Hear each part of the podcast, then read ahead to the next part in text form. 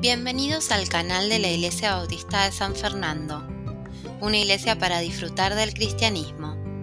En el siguiente podcast, nuestro pastor Carlos López nos comparte una enseñanza sobre la importancia de mantener las relaciones en la iglesia. Te invitamos a escuchar y compartir esta enseñanza con tus contactos. ¿Saben qué es el 7 de agosto? ¿Saben? ¿Qué es? Es San Cayetano. Muy bien. Vamos a hablar un poco de San Cayetano para recordar al Señor Jesucristo en este domingo. Eh, yo me levanto en casa, me baño, siempre me baño, y pongo la tele, TN, La Nación para informarme. Y Ahí estaban haciéndole entrevistas a las personas que estaban allí haciendo una fila interminable, miles de personas. Y en entrar, estuvieron dos meses esperando para ser los primeros, turnándose las familias que estaban ahí, dos meses. Dos meses. Una señora de 70 años va desde que tiene 7 años, hoy fue con las nietas, de la misma manera que fue con sus hijos, como se lo transmitió a toda la familia, para pedir, para agradecer. Solo dos testimonios que representan a los miles y millones en el mundo. No sé cómo sea en otros países, si es de acá nada más, no lo sé. Y lo que noté es mucha, mucha fidelidad, mucha fe, mucho agradecimiento a algo que no existe y que es usado por Satanás para engañar a la humanidad. Nosotros creemos en el único Dios verdadero, pero la mayoría no demostramos la misma fidelidad. Dos meses esperando, desde mediados de junio, a la intemperie, con los fríos que hubo, con las lluvias, ahí, firmes. Nosotros podemos pasar semanas y meses sin congregarnos. Es más, hoy falta un montón de gente acá. Que por lo general la Santa Cena realmente vienen, hay que ir, viste, es tipo amuleto. Algunos están enfermos y está bien. Otros me avisaron que habían ido a otra iglesia a visitar porque venía un misionero, querían verlo. Está bien. Algunos el domingo que viene, fin de semana largo, no van a estar. Y está bien, no está mal eso. Lo que está mal es ser indolente viendo el ejemplo de, paganos, de incrédulos, de idólatras, que con genuinidad lo creen y son fieles, son fieles. Nosotros, si hace frío, si hace calor, si llueve y tantas otras variables, para quedarnos en casa o para ir a hacer un picnic, porque está lindo, no vamos a meternos en la iglesia. Junio y julio a la intemperie, haciendo fila para ser los primeros en ver la escultura a través de un vidrio y tocar el vidrio. Les encanta, porque lo creen. Hermanos, no sé dónde están los que no están. A veces uno como que uno deseara, deseara bueno, espero que estén, que estén enfermos, por lo menos para estar justificados, pero no nos puede pedir que estén enfermos. Pero sí puede ser que estén enfermos espiritualmente, como Pablo le habla a los corintios, ¿no? Hermanos, les hablo a ustedes que están acá. No desperdiciemos el privilegio de ser hijos de Dios.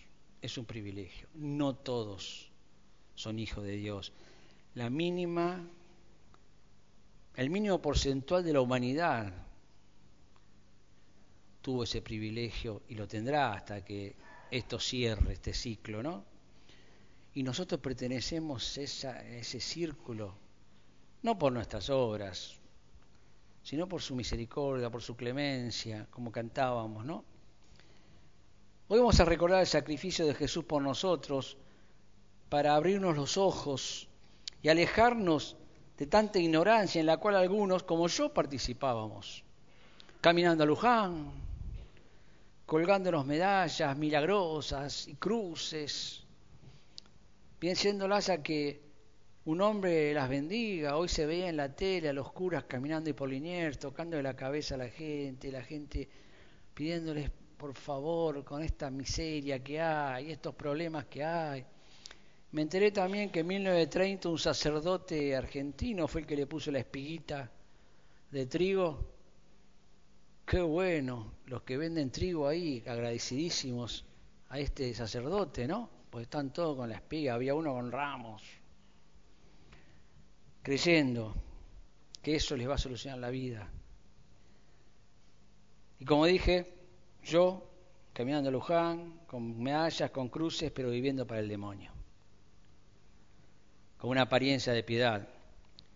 Pero por la gracia de Dios, un día, del cual en enero del año que viene van a ser 40 años, el Señor me abrió los ojos y me dijo, basta de todo eso y por su gracia me permite ser fiel. Y no soy el único, ustedes también. Pero no perdamos eso y oremos y prediquemos a las personas que están engañadas, creyendo que haciendo eso las cosas le van a ir bien, porque no les va a ir bien.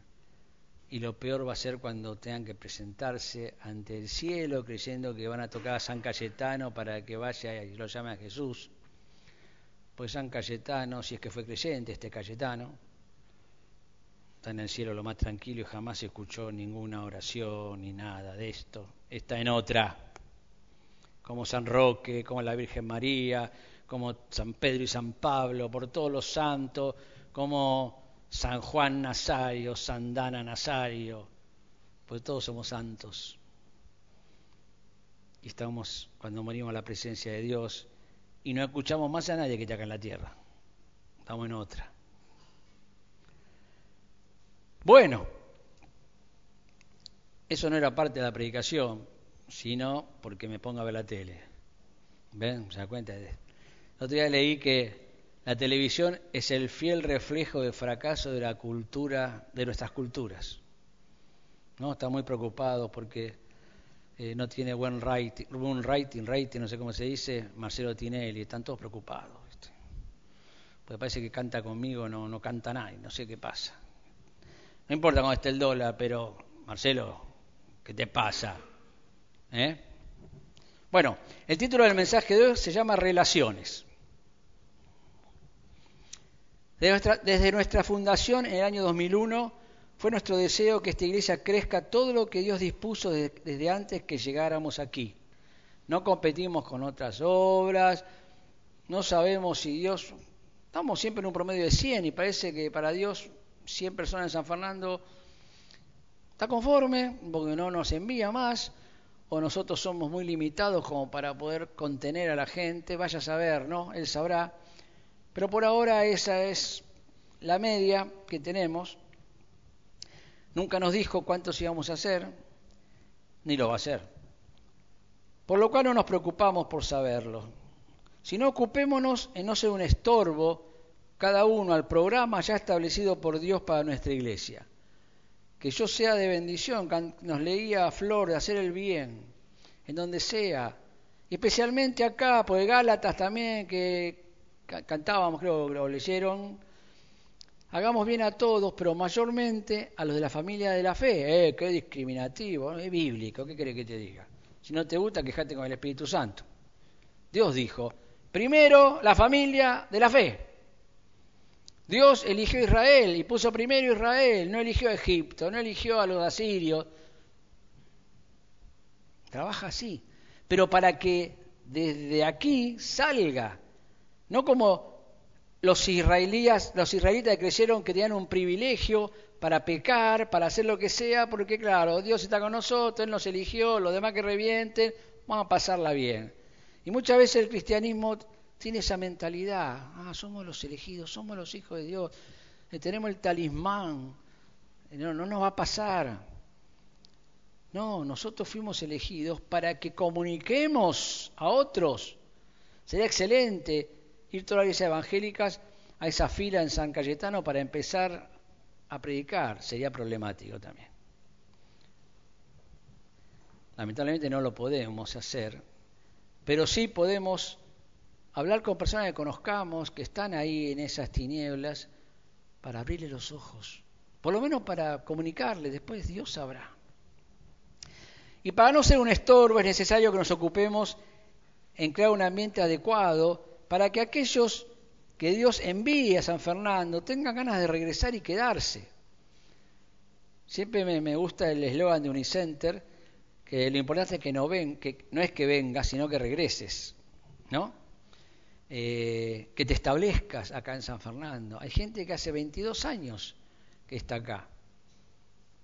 Esther, por ejemplo, por nombrar a, alguien con Euge, hace 22 años. ¿Cómo está Euge, Esther? ¿Mejor? Bien. ¿Ves? Si venís a San Fernando te pones mejor. Seguimos orando, Esther, por ella. Y por vos, por supuesto. Entonces, sabiendo que las iglesias las forman las personas que asisten a ellas, nuestra tarea es aprender a relacionarnos entre nosotros, lo cual no es algo fácil, no es fácil. Ya muchos se fueron de la iglesia. Las buenas relaciones se logran cediendo personalmente y comprendiendo a los demás. La Biblia nos enseña cómo hacerlo, pero leerlo solamente no alcanza. Hay que ponerlo en práctica con la gente sin esperar a ser el segundo en hacerlo. No hay que esperar, bueno, primero que él, primero que me salude, después le saludo. ¿Eh? Hay gente que se enoja en la iglesia porque nadie lo saludó. Y vos le decís, ¿vos saludaste a los que nadie te saludaron? No, pero si no me saludaron. Ah, buenísimo. Hay que hacer cosas por los otros, cosas buenas, hacer el bien. ¿A qué me refiero? Vamos a ir viendo algunas rápidamente. Primero, saludarnos. Qué importante que es saludarnos. El otro día vi un, video de un, barcito, restaurante de pueblo, todos, todos saludaban cuando entraban, y entra, un turista, un pueblerino, un mano que paró el auto ahí, paró a tomar algo ahí, y enfrascado en su trabajo, en su cosa, como tantos, y fue, se sentó, no saludó a nadie, no conocía a nadie, que yo, y se acerca el mozo y le dice, ¿Dormimos juntos? Estuve caminando. Acá saludamos. y todos mirándolo, ¿viste? Todo el bar mirándolo. Podría ser Trenquelauque también, ¿no? Nunca fui. Che, invite. Buen día. Es importante el saludo, el buen día, el por favor, gracias, palabras agradables Romanos 16, 16 dice, saludados los unos a los otros con ósculo santo. Os saludan todas las iglesias de Cristo. Cuando comencé a ir a la iglesia y leí esto, ósculo santo, yo, ¿dónde venden ósculos? Que tengo que saludar a los hermanos, ¿no? Ni idea de lo que era un ósculo. Primera Pedro 5:14, saludados unos a otros con ósculo de amor. Bueno, pues no ponen beso. ¿Eh? y hacen más fácil. Eso significa ósculo, beso, beso. Y este típico saludo porteño fue costumbre de la iglesia primitiva. Ellos se besaban para demostrarse su cariño. También cuando se, también cuando se traicionaban, Judas lo besó a Cristo, ¿no? Debemos saludarnos todos a todos, tenemos que ocuparnos en hacerlo, especialmente al despedirnos, porque al principio a veces llegamos más tarde, y no lo podemos hacer. Está bien, diferentes distancias, eh, semáforos, trenes, algunos vienen colectivos, o sea, y no llegan todos antes para juntarnos todos y saludarnos todos y comenzar después. ¿eh? Entonces, antes de irte, saluda, saluda. No hay que salir corriendo cuando termina el culto. Hay gente que hace años, más de 10 años, que viene a la iglesia, termina el culto, si no le abre la puerta rápido, se la comen, ¡pah! Más de 10 años haciendo eso, sin saludar a nadie.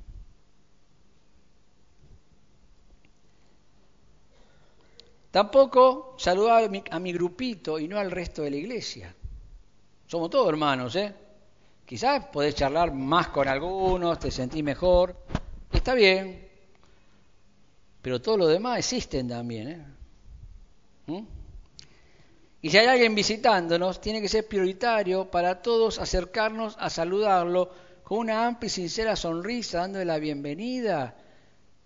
Yo me acuerdo estuve buscando iglesias, cuando salí del grano, fui a, no voy a decir la iglesia porque está grabado, una iglesia que hay en Munro, entré, ya lo comenté, me senté, era, pasaban la Santa Cena, me la sacaron porque no me conocían, me puentearon, no me saludó nadie al entrar, no me saludó nadie al irme, y me fui, ni se enteraron que yo estuve ahí. ¿Eh? Si alguien viene a la iglesia, tiene que ser saludado. No digo por todos, somos 100 pobres personas, pero mirar, que veas que están atendiéndolo. ¿eh?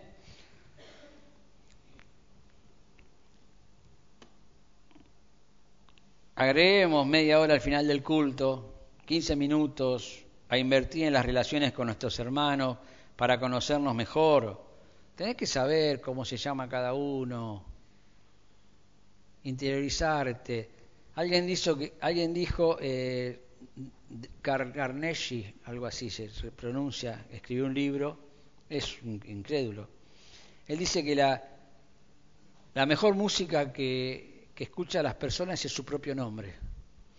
Y es lindo cuando te reciben y te dicen, hola Carlos, ¿cómo te va? Porque hay como una, un interés, conoces a la persona, conocer el nombre.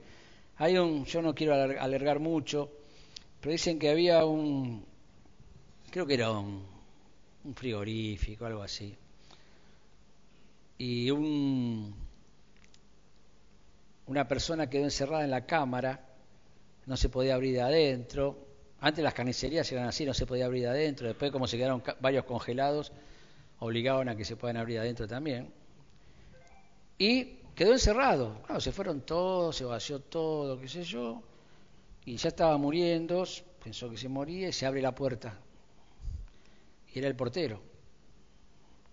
Y cuando lo recuperan, le pregunta al portero, ¿cómo, cómo, cómo se le ocurrió ir a buscar?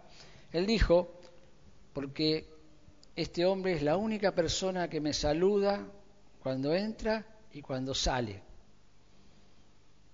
Y cuando yo no lo vi salir, no vi su saludo, me preocupé, dijo algo tiene, porque yo vi cuando entró y me saludó, pero no lo vi salir. Entonces salí a revisar todo y así lo encontró. Y ese hombre salvó su vida por saludar, por saludar. Especialmente a la gente. Yo hay un muchacho que barre las calles ahí en Cazón, tiene el pelo largo. Y yo una vez lo saludé. Y después seguí saludándolo cada vez que me lo cruzo. Hace años y años que lo saludo y cada vez que lo, nos saludamos, ¿cómo anda? Y es un hombre que barre, quizás para... No creo que haya mucha gente que, que le interese, los famosos nadies de la sociedad, ¿no? Eh, me contaba eh, los Luey que Melody se quedaba para saludar a los, dicen que no hay que decirle basureros, recolectores de residuos. Puedo perderme los detalles porque no están ellos ahora presentes para aclararlo, pero siempre los saludaba, los esperaba, no sé si le hacía dibujo o algo del estilo. Y una vez lo, el camión vino, paró en la puerta, no sé si era el día del niño, Navidad, que yo, y le había entregado un regalo, esto que el otro, ¿no? Saludemos, preocupémonos de la gente. Durante la semana comuniquémonos con los demás a través de internet, teléfono, de forma personal, si es posible. Deseamos crecer en cantidad, pero no queremos ser una iglesia de números, sino de nombres. Debemos conocernos, saber quiénes somos. Si tenemos dos Natalias y Florencias, hay que saber cuál es cada una y a qué se dedican. Si hay dos Eses y dos Matías, saber diferenciarlos, cuál es cuál. Ese y ese. ¿eh? Y no confundir a unos con otros. Saludémonos y no tengamos vergüenza en preguntar el nombre a quienes saludamos. Todas las veces sea necesario hasta que quede grabado en nuestra memoria. Ese es ese y ese es otro. ¿eh? Servirnos también, Hebreos 6:10 dice, porque Dios no es injusto para olvidar vuestra obra y el trabajo de amor que habéis mostrado hacia su nombre, habiendo servido a los santos y sirviéndoles aún. El de arriba anota. Cada uno de nosotros necesitará la ayuda de los demás en algún momento. Y entre nosotros siempre hay alguien que la puede suplir, siempre. Debemos estar dispuestos a efectuar cualquier tipo de servicio que facilite la vida de un hermano o hermana de la iglesia. Siempre tenemos que estar dispuestos.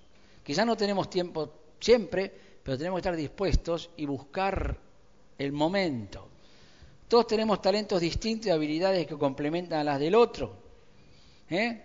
Para poder trabajar en equipo al servicio de otro hermano, a veces por un salario, pues bueno, contratás, tengo que hacer algo, pienso en alguien de la iglesia, si tengo que instalar un aire acondicionado, no voy a buscar otro, a otro, le pido a Ricky, y viene Ricky y me instala. ¿eh? O, no sé, gas, tenemos a Miguel, y así diferentes personas que tienen habilidades. ¿eh? Asistencia suicida, llamaba a mí, yo, ¿eh? ¿Sí? Te dejo en espera. Pip, pip, pip. ¿Eh? Bien. Y algunas veces gratis. Paga una mano al hermano, solo por el gozo de ver la gratitud de aquel que recibió el favor. Servir no es humillarse, según la gente lo entiende, ¿eh? sino humildad, según Jesús lo enseñó. Un mozo decía que hay gente que se sienta a comer y cuando el mozo viene a retirar, lo deja al mozo y levante todo, que se acueste arriba de la mesa, qué sé yo. Y hay otros que pasan los platos. Y decía, y yo valoro ese hecho, simple, sencillo, de que me alcancen para facilitarme el trabajo. No te cuesta nada, la pum, pum. ¿Eh? Pero hay gente no, charla, que yo ves al mozo que está tratando de agarrar cosas, tirándose. Tranquilo, es su trabajo, para eso le pagamos, le da la propina, que se la gane. ¿No? Jesús lo enseñó a servir y lo practicó durante toda su vida, desde el pesebre, destinado a los animales hasta la cruz preparada para los criminales, dos lugares indignos para el Dios del universo. Si quienes nos visitan son servidos por nosotros, probablemente volverán. Y quienes ya estamos, no nos iremos por cualquier pavada. tercer lugar, amarnos. Segunda Tesalonicenses 1.3 dice, debemos siempre dar gracias a Dios por vosotros, hermanos, como es digno, por cuanto vuestra fe va creciendo y el amor de todos y cada uno de vosotros abunda para con los demás. Que abunde, que abunde. El amor es la más noble de las virtudes porque sin ser una emoción, el amor no es una emoción, es un verbo, es una acción. Te lo enseñan en primer grado, ¿no? no sé ahora si te enseñan algo. ¿eh? El verbo amar, las terminaciones, ar, er, ir. Amar, cantar, coser, correr. Bien, pero ese verbo, al ponerlo en acción, desarrolla emociones. Y esas emociones se dan porque nos compromete emocionalmente con quienes reciben nuestras buenas acciones, siendo beneficiados por nuestro proceder. El amor verdadero no es necesariamente recíproco, aunque a veces lo sea. A Jesús nos amó y lo mataron en la cruz. ¿Cuántos misioneros por amor fueron a llevar el Evangelio y los mataron, los Aucas, los misioneros en Ecuador, este muchacho en India que se metió ahí en esa isla, que le dijeron no vaya, no vaya, no vaya, te van a matar, te van a matar, lo mataron. ¿Mm? ¿Cuántas misioneras violadas en India, en China, ¿eh? en, en África? Por amor a, esas, a esos seres, a esos humanos, tan humanos como nosotros. Cuentan que cuando una de las monjas que pertenecía a la orden de Teresa de Calcuta, que estaba limpiando un mendigo sumamente enfermo y sucio, escuchó decir a un periodista extranjero que estaba ahí haciendo una nota que él no haría ese trabajo ni por un millón de dólares. Y ella le respondió, ni yo tampoco. No es dinero, es amor. No tenemos excusa para no amarnos, ni podemos exigir nada a quienes reciban nuestro amor, porque eso no sería amor sino solo un intercambio de favores. ¿Mm? Seamos creativos para demostrar nuestro amor hacia nuestros hermanos. Debemos honrarnos también. Romanos 12, 10 dice, amaos los unos a los otros con amor fraternal en cuanto a honra, prefiriendo los unos a los otros. Que nos no hay nada, no hay un hay sentimiento un sentimiento, una emoción muy linda, es cuando una persona recibe algo que podríamos haber recibido nosotros y nos alegramos igual. Nos ponemos contentos porque esa persona sea reconocida o sea beneficiada. Por eso, que quizás nosotros quisiéramos tener también, o competimos. Estoy leyendo un libro muy bueno sobre Amós, sobre el libro que escribió Motier, creo que es el autor, y él hablaba de, de una actitud de, de, buscar, no me acuerdo bien la, cómo lo dice, de buscar el bien de otras personas a una costa de la nuestro. Y yo me acuerdo cuando yo oraba por Pancho, cuando iba a sus trabajos, yo oraba al Señor para que le dieran el trabajo a Pancho, pero le decía, pero si hay otra persona que esté más necesitada del trabajo porque Pancho tenía, él quería mejorar nada más, si esa otra persona lo necesitaba, que se lo dieran a esa persona, le decía Dios.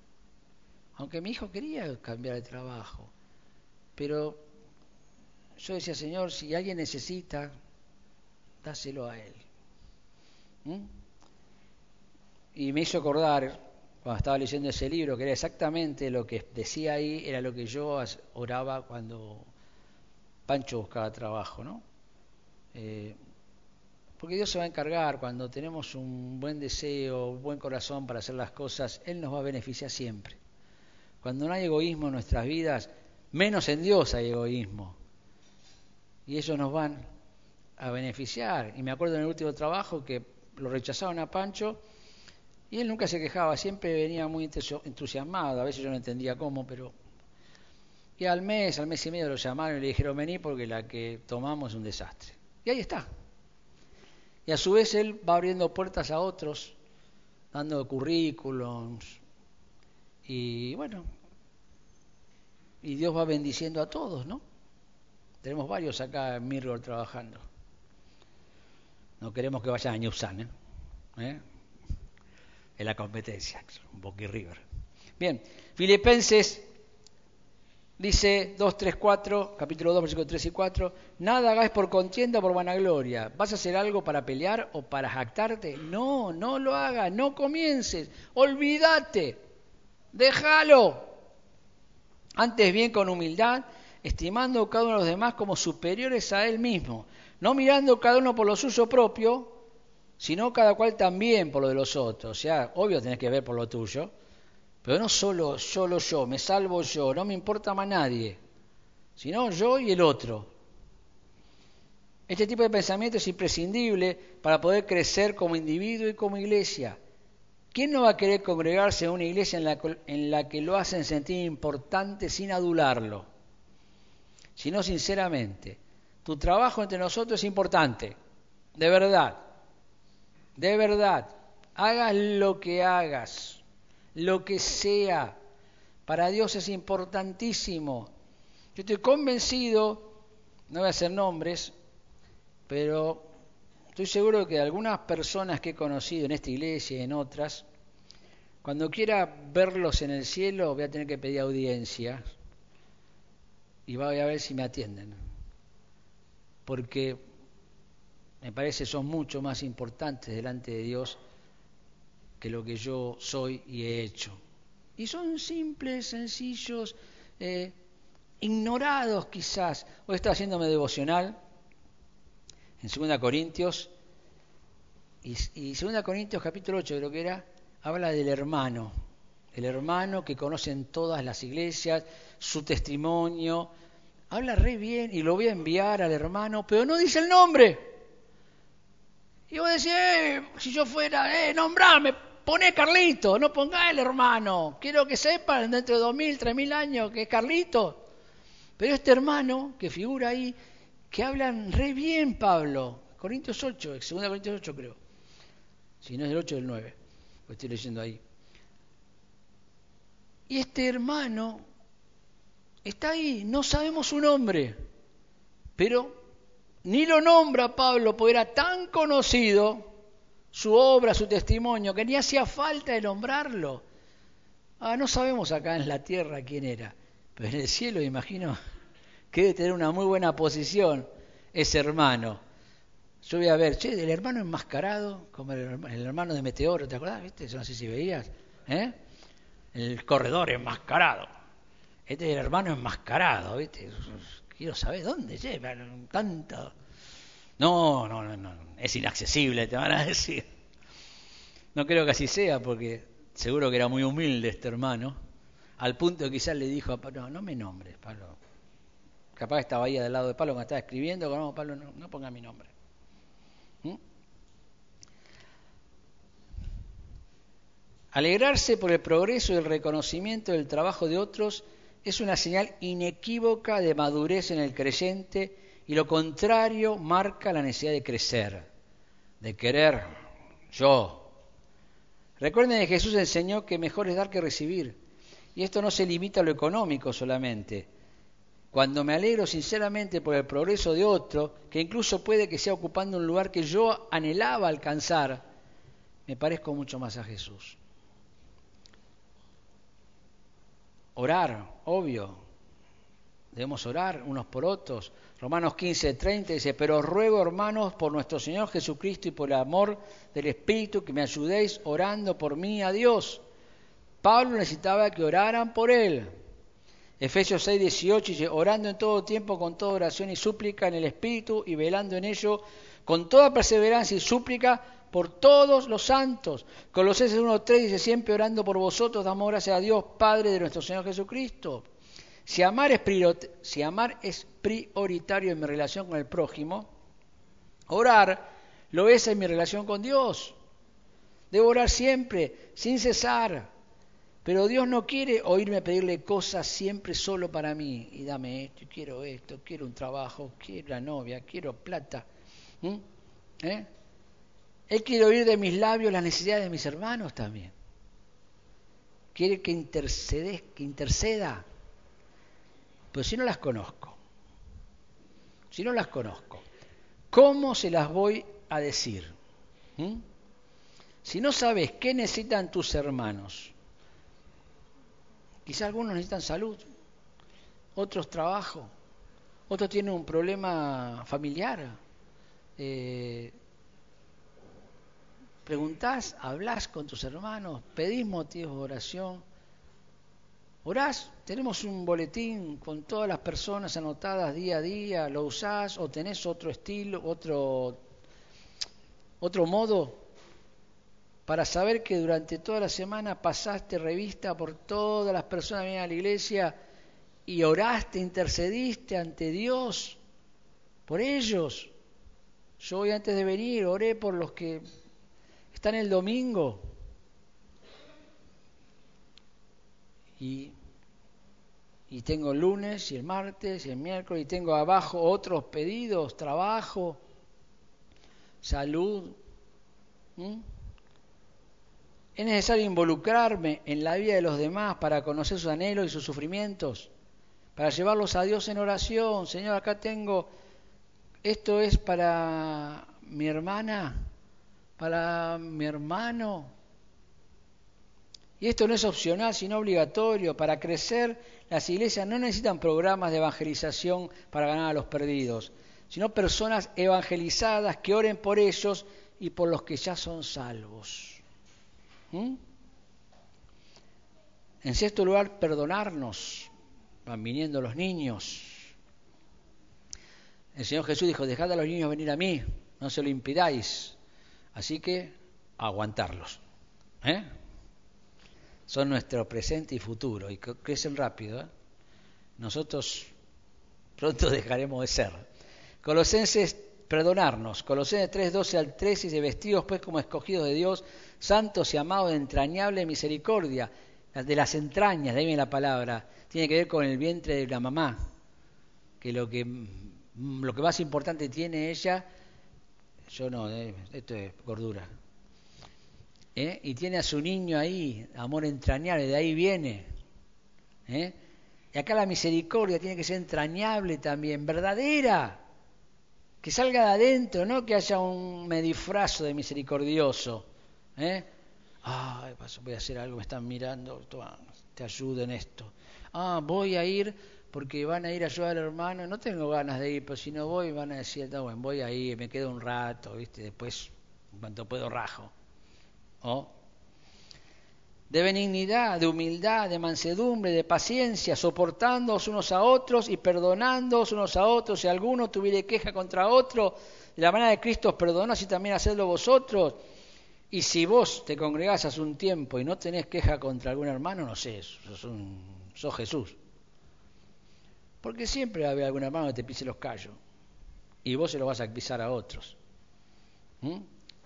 Siempre va a haber alguien que haga algo que no te gustó, no, o lo malentendiste, o te lo hizo a propósito. ¿eh? Porque estamos en un proceso de crecimiento. Y bueno, hay que perdonar y seguir adelante. O me enojo y no voy más. No, no voy a la iglesia porque son todos... Todos ofendemos en algún momento, aún sin darnos cuenta o sin intención. ¿No? Una prueba de esto es cuando los hermanos se, juegan a jugar se juntan a jugar al fútbol. Hablo de los hermanos de San Fernando, no estoy hablando de otros hermanos. Y algunos terminan ofendidos. Y hay que perdonar y seguir adelante. No hay que buscar otra iglesia, porque vas a otra iglesia a jugar al fútbol, va a pasar lo mismo. Porque los hombres, los jugadores de fútbol son igual en todos lados.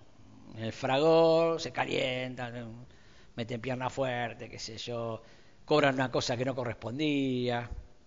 ¿eh? Va a pasar. Junta a un grupo de ofendidos y resentidos en una iglesia y detendrá su crecimiento y comenzará su agonía. Este es el consejo del diablo a un pequeño demonio. No podemos permitir la falta de perdón en nuestras vidas porque es un veneno corrosivo que nos destruye por completo estaba viendo esos videitos de TikTok, el bromato, que no sé qué cuerno es, pero parece que es complicado. Y metían en un tubito de ensayo un poquito de aluminio en bromato, si alguien sabe química. ¡Voló todo! Hizo así, voló todo. ¿Eh? Entonces, me hice acordar por lo corrosivo, ¿no? Y así, a veces no, no, no actuemos así. Por eso eh, nos destruye por completo, transformándonos en escépticos, amargados, alejando a la gente de nuestro lado. Los resentidos siempre son personas solitarias. Se quedan solos. No de echar el resentimiento de tu vida, no importa lo que te hayan hecho ni lo que te vayan a hacer. Proverbio 18 y 19 dice, el hermano ofendido es más tenaz que una ciudad fuerte. Y las contiendas de los hermanos son como cerrojos de alcázar. Uriah Alcázar no es un vinagre, aparte. ¿eh? Eran unas fortalezas en España. ¿eh? Te encerraban ahí, no era fácil salir. Si continuamos creciendo y pensamos estar juntos por mucho tiempo, vamos a descubrir demasiados defectos entre nosotros. Necesitamos desarrollar la paciencia para mantener la armonía, sabiendo que nosotros somos parte del problema. Séptimo, enseñar. Colosenses 3:16 dice, estamos hablando de lo que tenemos que hacer entre nosotros. Colosenses 3:16 dice, la palabra de Cristo mora en abundancia en vosotros, enseñándoos y exhortando unos a otros en toda sabiduría, cantando con gracia en vuestros corazones al Señor con salmos, himnos y cánticos espirituales. Ayer se juntaron a, cantar en la casa de Irene, ¿eh? me, me, dijeron que cantás muy bien. Muy bien, ¿eh? Onda Streisand, me dijeron, ¿eh? Y ahí estaban con acordeón, y ahí estaban disfrutando, cantando, cantando canciones cristianas. Me dijeron también que tiene un cuaderno Mimi que tiene como 80 años con un montón de canciones escritas a mano. No había impresora, ni Gutenberg estaba. ¿eh? Y la pasaron bárbaro. Si se juntaron a cantar canciones cristianas, sí. Qué loco, ¿no? No, había nada en Netflix. Y habría. ¿Mm? Una iglesia en la que solo los pastores pueden enseñar está condenada a desaparecer rápidamente. Probablemente los pastores, probablemente, no siempre, tengamos mayor conocimiento teológico que el resto de la congregación, y no siempre por el oficio y el tiempo completo para estudiar, pues yo tengo tiempo para meterme en el Antiguo Testamento, en Amos, en esto, en lo otro, y buscar eh, el pelo al huevo, como se dice, ¿eh? cosa que el resto de la congregación no tiene. Pero en alguna medida todos tenemos que estar capacitados para enseñar algo bíblico a alguien. Por eso es necesario estudiar y tomar cursos que la Iglesia dicte u otra institución cristiana para aumentar el conocimiento y que Dios nos pueda usar en la enseñanza. Las personas nuevas necesitan ser discipuladas y cada miembro, hombre y mujer de la iglesia, tendría que estar capacitado para dar un curso de iniciación cristiana a quienes se vayan integrando a nuestra iglesia. No digo que sea un doctor en teología, yo no lo soy, pero algo básico para ayudar a la persona a integrarse. Hay gente que llega sin saber absolutamente nada. Yo cuando llegué a una iglesia evangélica no tenía la más mínima idea de dónde me estaba metiendo. ¿Mm? Todo lo que sé lo aprendí ahí de la primer día. No venía con conocimiento previo. Yo siempre dije que yo creía que los judíos existían para las películas de Hollywood nada más. Ni sabía que existía Israel. Una bestia, ¿no? Sí, está bien, lo reconozco. Ignorante total. Pero bueno, era eso, vivía en un termo. En octavo lugar, animarnos. Primera Tesalonicenses 5:11. Por lo cual, animaos unos a otros y edificaos unos a otros así como lo hacéis. O sea, sigan haciéndolo. El motor humano de una iglesia que avanza es el ánimo. Y el timón es la enseñanza. Ánimo y enseñanza. ¿eh?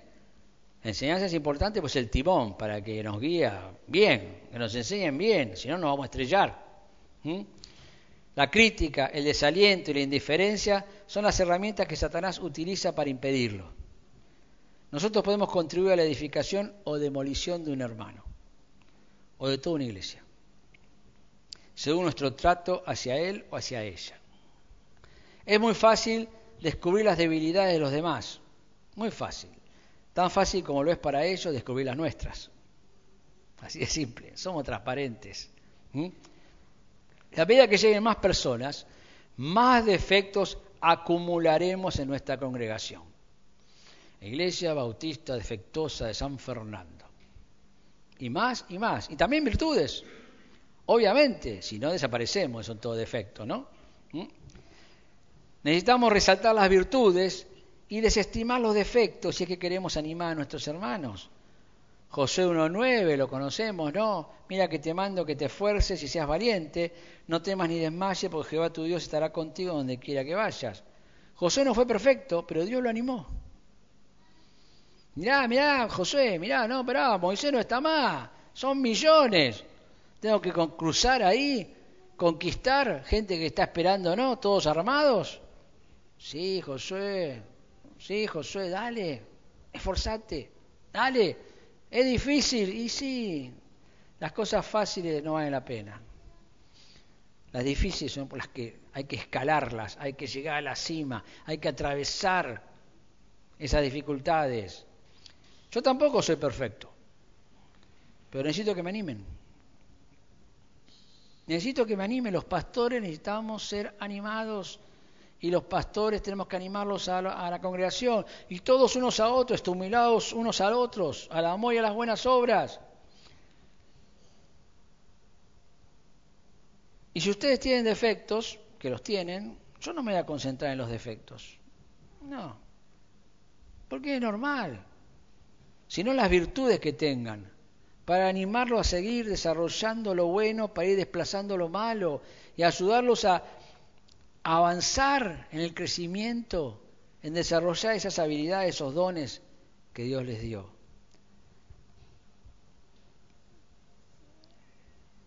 Como para ir concluyendo, hemos estudiado la importancia de las relaciones entre quienes integramos esta iglesia, ninguno de los cuales es más importante que los demás. Y nadie es imprescindible para que esta iglesia siga adelante. Estas son dos verdades absolutas. Nadie es más importante y nadie es imprescindible esta iglesia va a seguir. Si vos te vas, si yo me voy, esto va a seguir. ¿Somos importantes? Sí, vos y yo somos importantes, pero ninguno de los dos somos imprescindibles. Va a seguir, porque este es el cuerpo de Cristo.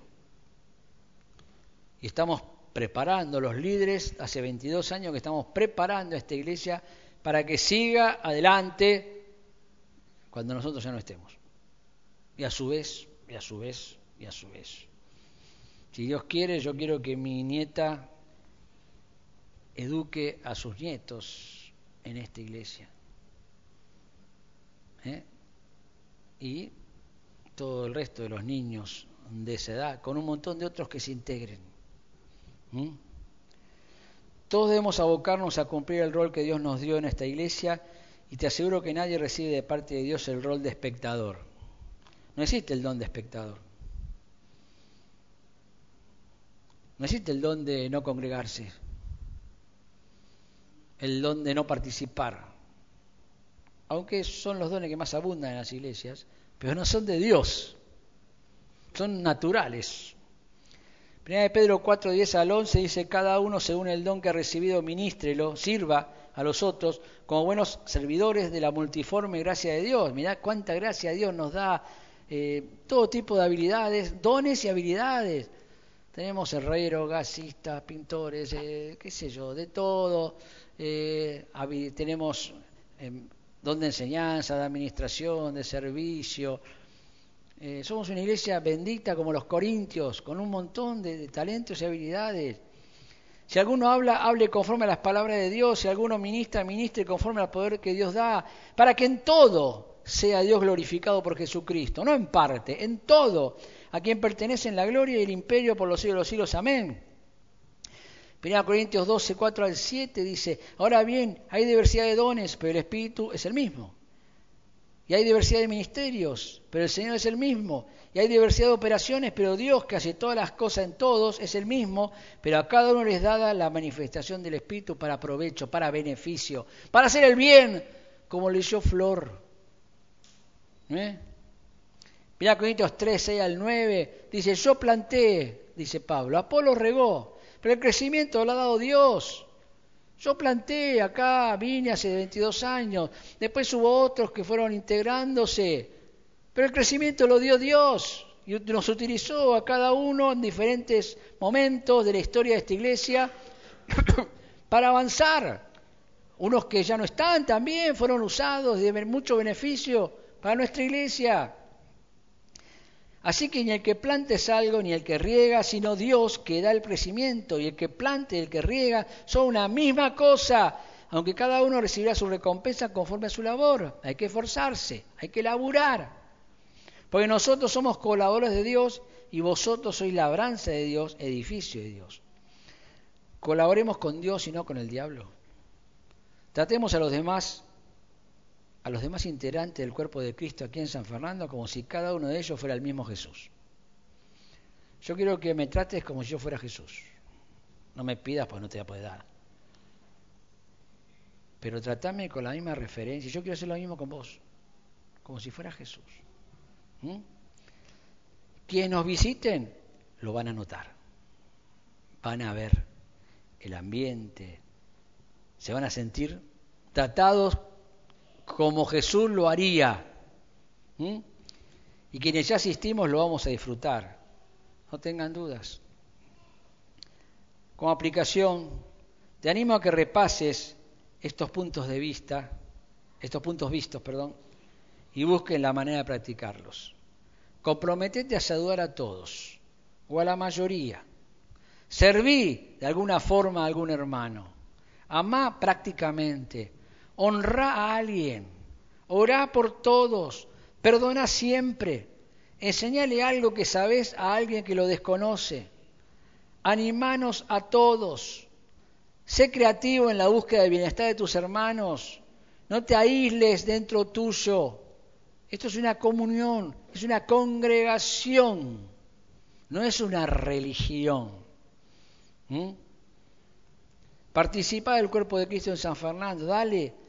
Todos aquí necesitamos de todos, nunca lo olvidemos. Colosenses 3, 23 al 24, y todo lo que hagáis, hacerlo de corazón, como para el Señor y no para los hombres, sabiendo que del Señor recibiréis la recompensa de la herencia, porque a Cristo el Señor servís. Recordemos que somos el cuerpo de Cristo. Y hoy estamos reunidos para celebrar su muerte y su resurrección, recordando que lo hizo por nosotros.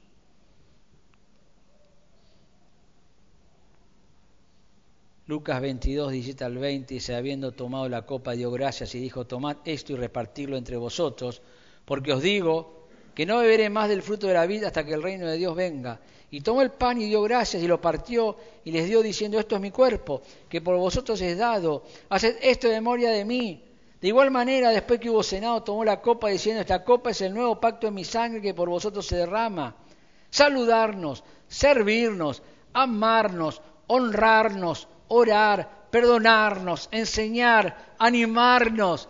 Es la mejor forma de honrar la memoria de Jesucristo, quien hizo todo esto y más por nosotros, porque somos su cuerpo. Y es la cabeza del cuerpo, que es la iglesia, Colosenses 1.18. Hermanos, demos gracias a Dios que no estamos en Liniers, confiando en una persona no conozco su historia, dicen que ayudaba, 1500, en el año 1500 más o menos, ayudaba a la gente y proveía, y de ahí salió. Después le inventaron, por ejemplo, acá aparece poniendo en la espiga de trigo, todo humano. Y gracias a Dios nosotros estamos confiando también en un humano, pero que es 100% Dios, Jesucristo, que vino a morir en la cruz, por eso necesitaba ser humano, para pagar por nuestros pecados.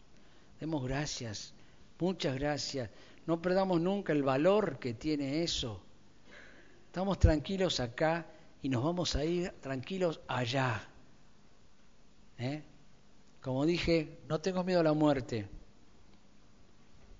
Tengo miedo a las alturas y trato de no andar en un piso 20 ni, me, ni vuelo en parapente. No me gustan los aviones, y no viajo. Y yo voy a Europa cuando haya un tren para llegar. ¿Eh? Lo puedo evitar, pero ¿cómo voy a tener miedo a la muerte si no la puedo evitar? Es tonto tener miedo a la muerte. Pues no lo puedes evitar. ¿Para qué vas a ir con miedo a la muerte? Anda con paz, sabiendo que confiaste en Jesucristo, que Él es nuestro Dios aquí y más allá,